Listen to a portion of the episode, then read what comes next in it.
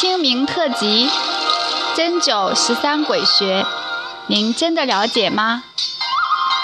红炉点穴中医养生。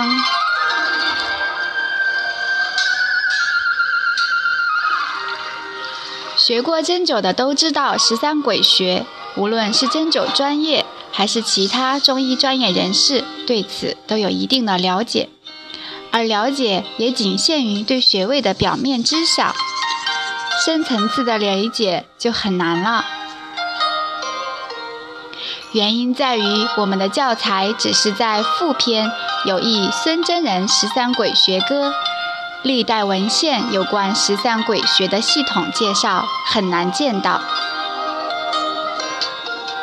孙思邈与十三鬼学。十三鬼学因年代久远，历代针灸医家大都极少涉猎，而几近淹没。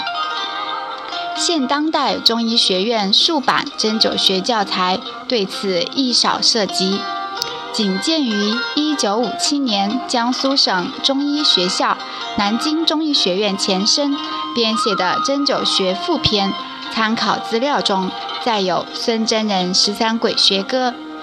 而专题论述者盖未见也。予以为十三鬼穴是先人留下的宝贵针灸遗产之一，尤其对精神神志疾病的治疗，至今仍有着不可替代的临床价值，不能因冠鬼穴之名而掩志埋光。对此，余不揣肤浅，视作初步探讨。尚望海内贤达不吝赐教。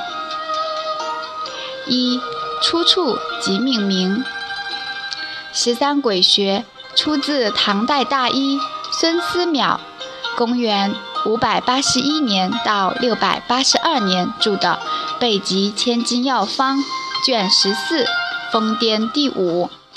其云：扁鹊曰：“百邪所病者，真有十三穴也。”凡针之体，先从鬼宫起，次针鬼性，便至鬼累，又至鬼心，未必须并针，指五六穴即可知矣。又曰：男从左起针，女从右起针，数家秘药，附鬼镜和五岳四毒、山精鬼魅，并悉尽之。有木在人两手中食指节间。根据《千金药方》所载，现归纳十三鬼穴依次是：第一针人中穴，名鬼宫；第二针少商穴，名鬼性；第三针隐白穴，名鬼垒；第四针太渊穴，名鬼心；第五针深脉穴。名鬼路，第六针风府穴名鬼枕，第七针夹车穴名鬼床，第八针承浆穴名鬼室，第九针劳宫穴名鬼路，与第五针重名。第十针上星穴名鬼堂，第十一针男为阴下缝。女为玉门头，名鬼藏。第十二针曲池穴，名鬼沉。第十三针当舌中下缝之海泉穴，名鬼风。二、问题探讨：从以上部分引文及对十三鬼穴的归纳中，可以看出这样几个问题：一。尽管十三鬼穴出自《千金药方》，但孙思邈明确说是引证扁鹊之言。换言之，十三鬼穴不是出自隋唐，而是出自战国时期的扁鹊学派。作为珍贵的史料，孙思邈将其收入《千金药方》。二。扁鹊学派反映出中医学形成的早期阶段，其特征之一就是一巫不分。对此，司马迁《史记·扁鹊仓公列传》中有形象的描述。长桑君亦知扁鹊非常人也。出入十余年，乃呼扁鹊私坐，闲语语曰：“我有进方，年老，欲传与公，公勿谢。”扁鹊曰：“静若。”乃出其怀中药与扁鹊，饮是以上池之水三十日，当之物矣。乃悉取其进方书进与扁鹊，忽然不见，待非人也。扁鹊以其言饮药三十日，是见元一方人，以此治病，尽见五脏正结。三说到扁鹊学派。我们自然想到东汉班固的《汉书·艺文志》，有关医经类著述的记载，共七种，二百一十六卷；《黄帝内经》十八卷，外经三十九卷；《扁鹊内经》九卷，外经十二卷；《白氏内经》三十八卷，外经三十六卷。由此可知，至少到了汉朝。中医学已先后形成了三大学派：扁鹊学派、白氏学派、黄帝学派。可惜的是，我们今天见到的仅有《黄帝内经》的残本，余者早已散失。有学者如李伯聪，经过严格考证，得出扁鹊学派的创立早于黄帝学派的结论。而中医学发展到《黄帝内经》阶段，显然已经与巫术分离。如《素问·五脏别论》就明确指出：“居于鬼神者，不可语言治德；物于真实者，不可语言治巧。”四，唐代大医孙思邈是继张仲景之后的又一位杰出医家。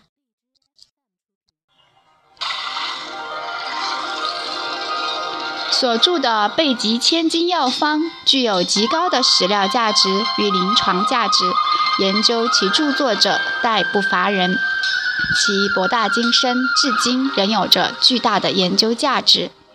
庆幸的是，吾辈尚能从《千金药方》保留下来的珍贵史料中窥见扁鹊十三鬼学之一斑。五，以鬼一以贯之，表明。针灸的起源与巫术的某种联系。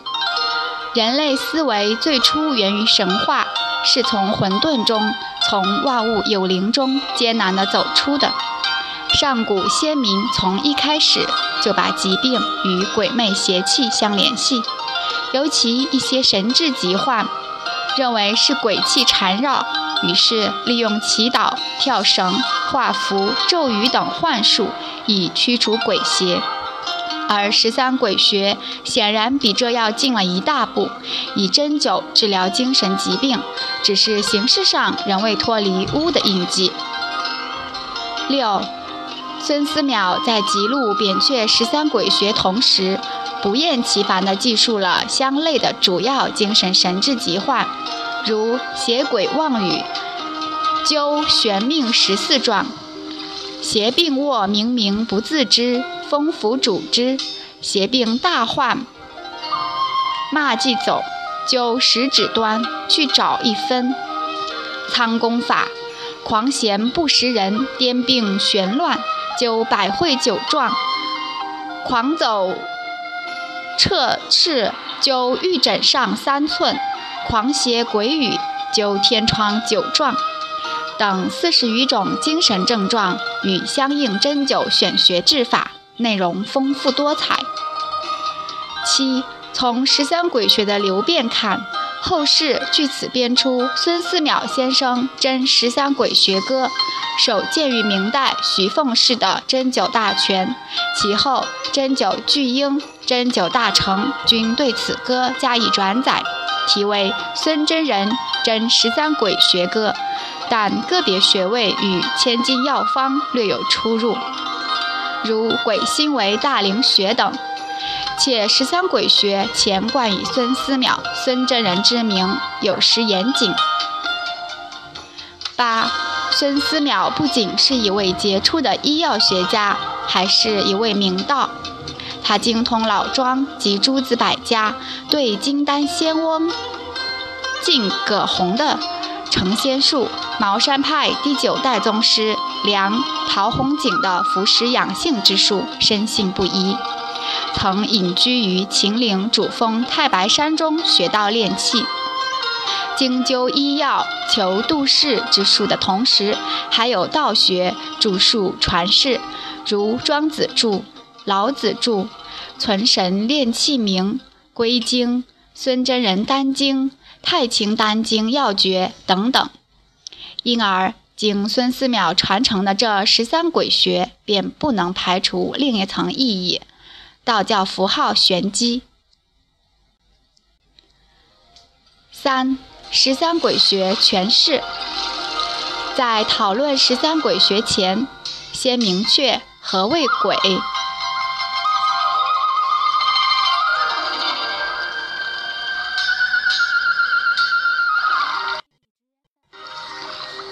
说文》：鬼不云，鬼，人所归为鬼，从人向鬼头，鬼阴气贼害，故从思。思就是一个象形字，跪着的人的意思。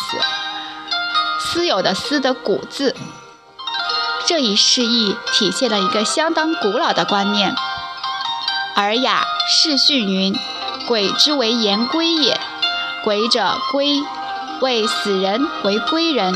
换言之，鬼是由人变的，人鬼本是一体。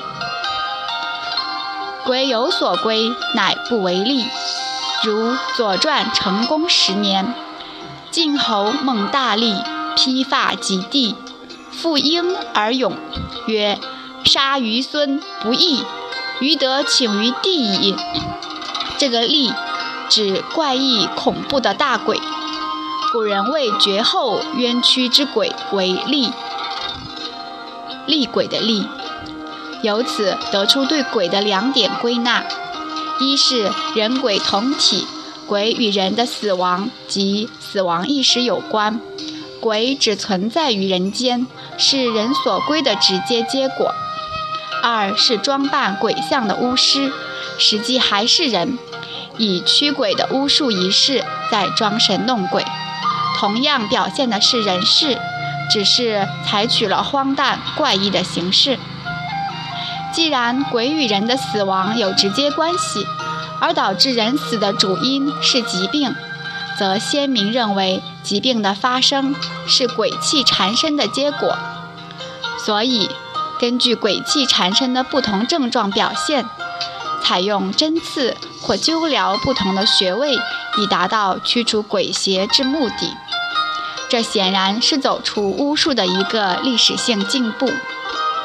表明巫术与医术的初步分离，这正是我们讨论十三鬼穴的文化意义所在。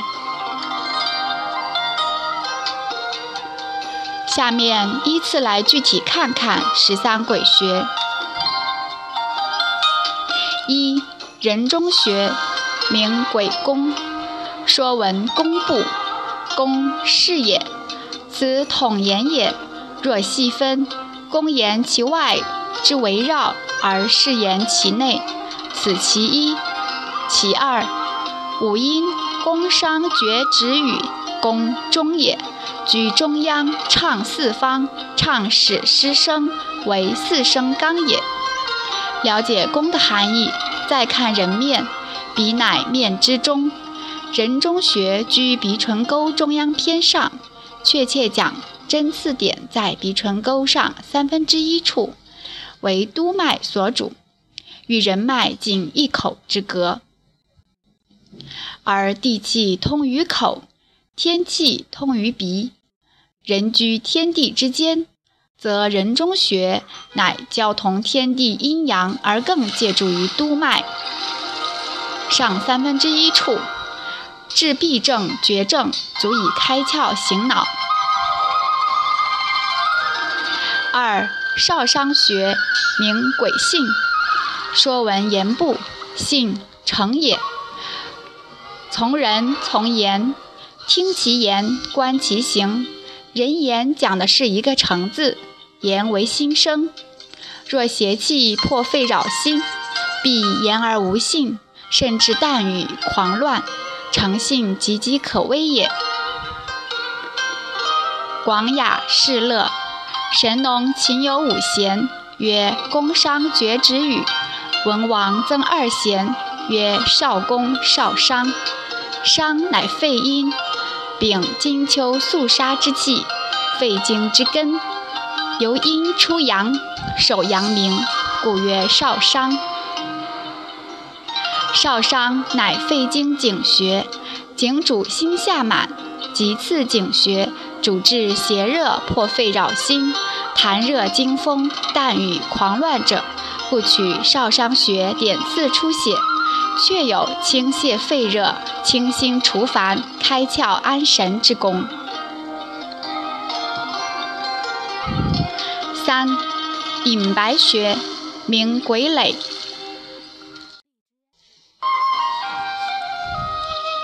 说文》垒部，垒系鸡也。鸡俗谓之土鸡，即未烧的砖坯。鸡鸡为墙，曰垒。五行中火生土，此垒乃未经火生之湿土，属弱土可知。以此喻足太阴脾经治病，大都湿土为患。隐者，顾名思义有隐匿、潜藏、寓意含义。色白入肺，指手太阴肺经炎。隐白穴属足太阴脾经井穴，脉气之所出。足太阴脾经属土，土生金，其脉上于胸，与手太阴肺经脉气相接，故隐白者，今隐于上，是为生津荣肺之象，主治喘满腹胀、脾虚泄泻、女子崩漏及湿热带下等。四太渊穴，名鬼心。说文心部，心人心，土藏也，在人之中，表明心在身体内部中心。心主血脉，心火生脾土，脾土又生肺经，而肺朝百脉，心肺因土藏而具有一种强大的护生能力。更在于太渊在五行学性中属土，又是脉会，与这心土脏生理上连为一体。太者之大肾也，渊者回水也，深也。故太渊穴作为肺经原穴，脉之大会，起到脉气深聚的重要作用。对于肺气虚损及心肺气虚者，诊太渊补法是首选穴。五深脉穴名鬼路。说文足部，路道也，从足，即路在脚下。云鬼路者，有夜间行走意，并如目疾、目盲之人。申时气血注于足太阴、足太阳膀胱脉，故曰申脉。又申者深也，申脉穴为八脉交汇穴之一，通阳桥，为阳桥脉之起始。桥者见也，斩足则行也。素问辽次论，邪客于足阳桥之脉，令人目痛，从内子始，刺外踝之下半寸。所各二有，即深脉穴，左刺右，右刺左，足人行十里请而已。故申脉穴主治腿脚拘挛酸软，并主目疾。六风府穴名鬼枕，说文目部，枕卧所。见手者，即睡卧时举见于头之物为枕。风府穴恰位于项部后发际直上一寸，即枕骨外隆突两斜方肌间凹陷处。会元针灸学，风府者，风邪所入之府，脑后之孔窍也。又云：有从风门而入者，一中即入脏，为阴中风，险恶已极；有从风势而入者，即阳中风，发半身不遂，心志与不乱，不伤内脏。故对癫狂、中风舌强不语、颈项强疾等，可清热散风、豁痰开窍，是为药穴。七夹车穴，名鬼床。说文目部，床安身之作者，这是床的本意，引申为乘物托举之器。车有承载转动之能，耳前全侧面为颊，下颌骨又叫牙车骨，总载诸齿咀嚼转动开合，其用如车，学当其上，故名颊车。这是就字面的意思。从中医角度，肾主骨，齿为骨之余，肾的精气充足，则牙齿坚固润泽。而肾的精气需要胃气后天之本源源不断的补充，足阳明胃经乃多气多血之经，主承载气血物质，如气物托举一般，上疏于面。名鬼床者，是言其病，临症见颌面颊肿，牙床肿痛，开合不利，或面瘫口歪，或牙关紧闭。口径不语，针刺夹车是必不可少之学。八承浆穴名鬼市，说文市部是买卖所知也，即买卖所达之处为市，本意是集市，引申为聚集、汇聚意。承浆穴位于下颌唇沟正中凹陷处，承是承受，浆指较浓的液体。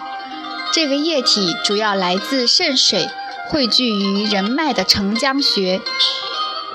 按照《黄帝内经》经的解释，这个浆液由舌下渗透而出，汇于天池承浆穴，再经舌尖舔送至上颚，通督脉。转剂下流入咽喉而下咽，这一过程是任督二脉的交接，即肾水聚至任脉，通督，再从督脉升顶，落浆液于下，与肾脉与任脉相通，承于上而落于下，故名承江。所以这个口中津液汇聚天池，古人用集市作比，故名鬼市。与本人都交接之论，对颈椎病以颈项僵直疼痛不可转侧者，针刺承浆穴，并令患者带针活动，没有立竿见影之效。九劳宫穴名鬼路，十三鬼穴之五，申脉穴，别名称鬼路，前已数集。清朝训诂大家段玉裁云：“说文路道也，谓之道路，此统言也。周礼轮上有道，川上有路，此西言也。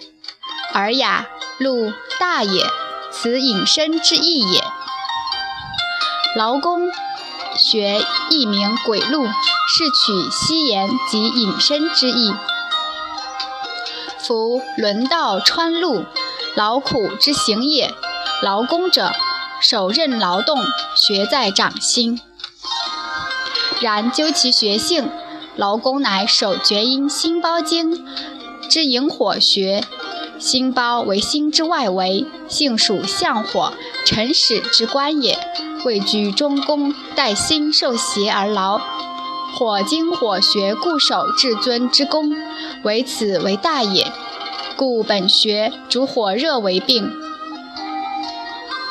名鬼路者，言其病由鬼邪绑身而行，属疫病精神类疾患。故针刺劳宫，有清热镇惊、开窍醒神、凉血导热下行之功。十上星学名鬼堂，说文土部，堂殿也，从土。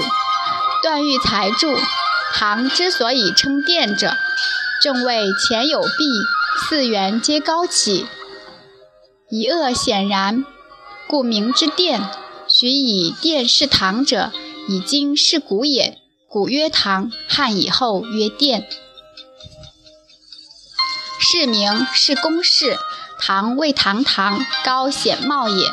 这是唐的引申义。古有前唐后世之说，唐为正室。上星穴位于前额正中入发际一寸处，如星之居土。穴居头上属督脉，诸阳所聚，正正堂堂，高显茂也。凡风热上攻、壅塞头面清窍之病，如鼻塞不闻香臭、目痛不可远视等，针刺上星，有疏通精气、清热利窍之功。十一，男为阴下缝，女为玉门头，名鬼藏。说文草部，藏匿也，匿者隐藏、隐蔽之意，顾名思义，名鬼藏，属人体私处的隐蔽部位。据李磊《针灸歌复选读注解，男为阴下缝，在阴茎根部与阴囊相交处正中；女为玉门头，在女性外生殖器部阴蒂头上。显然不是会阴穴，会阴穴乃冲任督三脉之会，位于前后阴之间，属阴阳合穴。考任脉为阴脉之海，起于中极之下，少腹之内，会阴之分。鬼藏穴居其内，当主治男女生殖疾患。素问。人脉为病，男子内结七疝，女子带下甲具。千金药方给出具体治法。第十一针，阴下缝，灸三壮。女人及玉门头，名鬼藏，可见该穴以温通为大法。十二，曲池穴，名鬼沉。说文沉部，沉谦也，是君者。向屈服之形，说文谦引前也，很形象地表明臣是引荐者，引至君前而事君之左右，谦恭之态如在眼前，却像屈服之形。深者为渊，浅者为池。曲池穴，曲者弯曲也，曲肘即见外侧横纹尽头之凹陷处。形如浅池，故名。曲池为手阳明大肠经合穴，穴性属土，谦谦君子之性也。会元针灸学描绘曲池穴为阳经有阴气所聚，阴阳通化，治气分，亦能养阴。针刺该穴，清热生津，实具阳明白虎汤之妙。亦可治疗外感、热病、咽喉肿痛、目赤牙痛以及肩臂肘腕疼痛之循经病症。十三，海泉穴名鬼风。说文土部，风，绝诸侯之土也，从之土从寸，守其制度也。公侯百里，伯七十里，子男五十里。许慎在这里不厌其烦，对“封”字琢磨甚多，指出封即封侯，帝王按爵位的不同等级，公侯伯子男，把土地分给臣属们。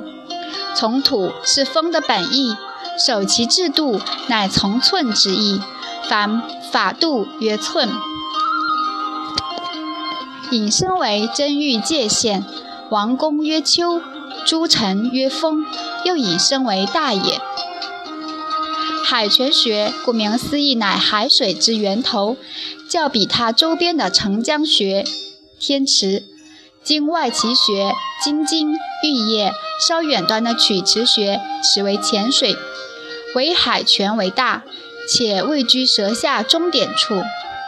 舌下系带两侧静脉，左为金经，右为玉液，海泉居中，如封喉之首，位置作用不可替代，并以法度形式确立，足见其位之尊也，故名鬼风。有趣的是，海泉穴非正经，亦非奇经，也不是经外奇学，没有名分，竟跨越诸多真欲界限，而成为人体大海之源泉。其中深意，吾辈岂能悟得？孙思邈《千金药方》引文中明确了此穴的位置与操作：第十三针，舌头一寸，当舌中下缝。刺贯出舌上，名鬼风。仍以一板横口吻，安针头，令舌不得动。如此操作法实属罕见，乃活人之术。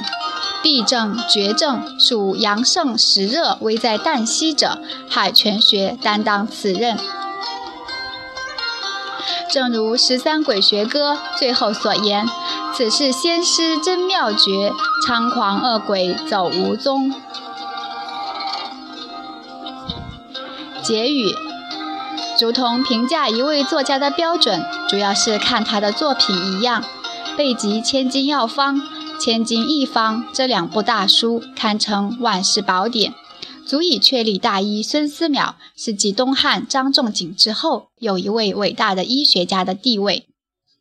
据学者考证，孙思邈活了一百零二岁，从医八十余年，青金之岁，高尚之典。白首之年，未尝试卷。孙氏在长期的医药实践中，深刻总结出为医者的行医座右铭：胆愈大而心愈小，志愈远而行愈方。治病既要当机立断，该放胆时一定要放胆，又要谨慎小心，周密思考。既要头脑灵活变通，不可墨守成规，又要行为端庄，切忌主观武断。回忆三十二年前，于整整花了近两年时间，强化医古文与中医文献学的训练，在文字、训诂、音韵、版本、目录方面获得了一些常识，为后来的深入研读中医古籍提供便利。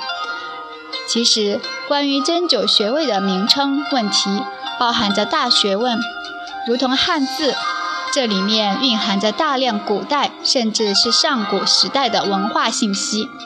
诚如孙思邈《千金一方》所言：“凡诸孔学，名不图设，皆有深意。”请试思语。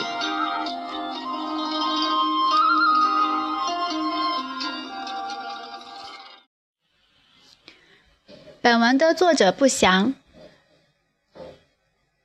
谢灵儿只是在“红炉点穴中医养生”的微信公众号上发现这篇文章，因此如有呃违背知识产权保护、涉及版权问题，请原作者联系谢灵儿。